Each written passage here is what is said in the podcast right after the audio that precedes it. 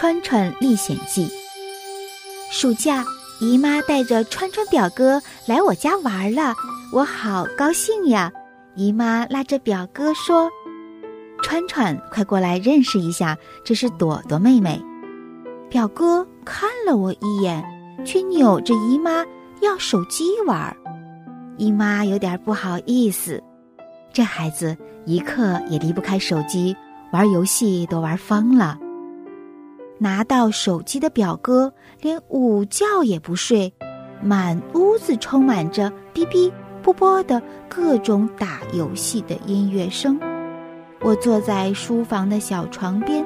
看着打游戏的表哥，好奇的想：到底是什么东西让他这样着迷？忽然，我发现，在他头顶上方，好像有个城门，城门上有三个大字“隐世界”。一个头上有根天线的家伙，从城门口探出头来。说：“哎呀，我网瘾乖乖等了那么久了，他是我的菜。”说着，滋溜一下，从表哥的头顶上钻进去，而表哥从脚底下被挤了出来，扑倒在自己的影子里。朵朵妹妹呀，救救我！我不愿意当影子。我好后悔呀！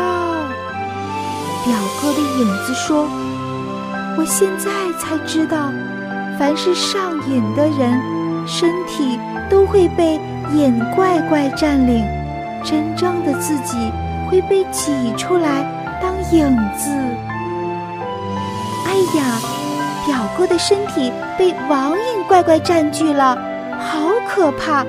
我赶快跑出小书房。把刚才看到的讲给妈妈听。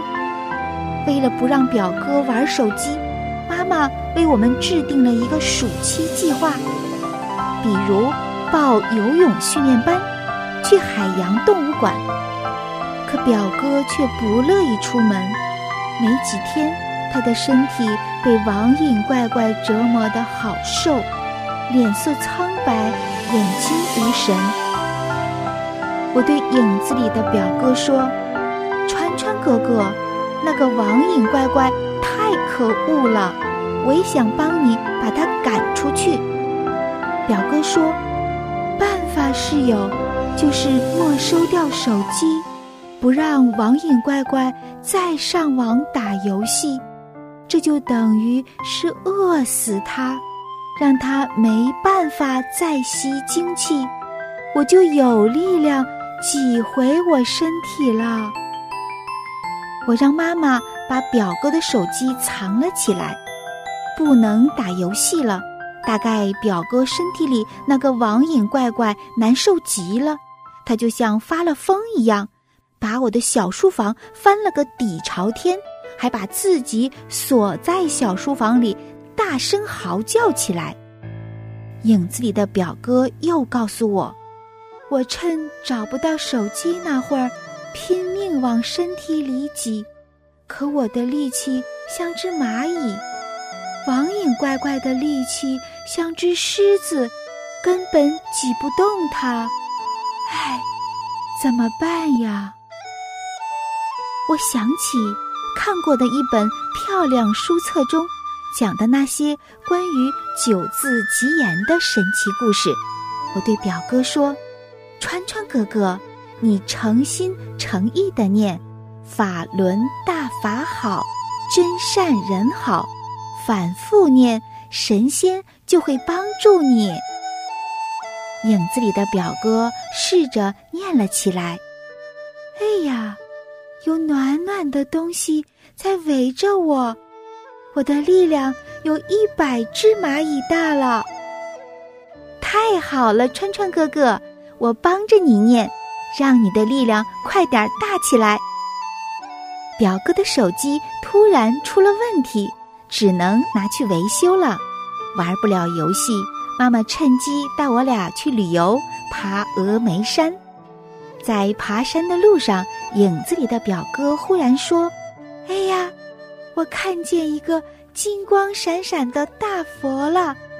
大佛告诉我，只要我下决心不玩游戏了，大佛就帮我挤进身体里去。”我问：“川川哥哥，你能不能下决心不玩了呀？”他说。我坚决不玩了。刚说完，就听“嗖”的一声，影子里的表哥挤进了身体里呢。而那个网瘾怪怪像一张薄纸片从头顶被挤出来，瞬间化的没了踪影。表哥开心极了，他拉着我的手，飞快地爬到了峨眉金顶。我俩欢笑着大喊：“法轮大法好！”真善人好。这时，一个七彩的光环猛然出现在云海上，山顶的人们也都惊叹：太美了，太神奇了。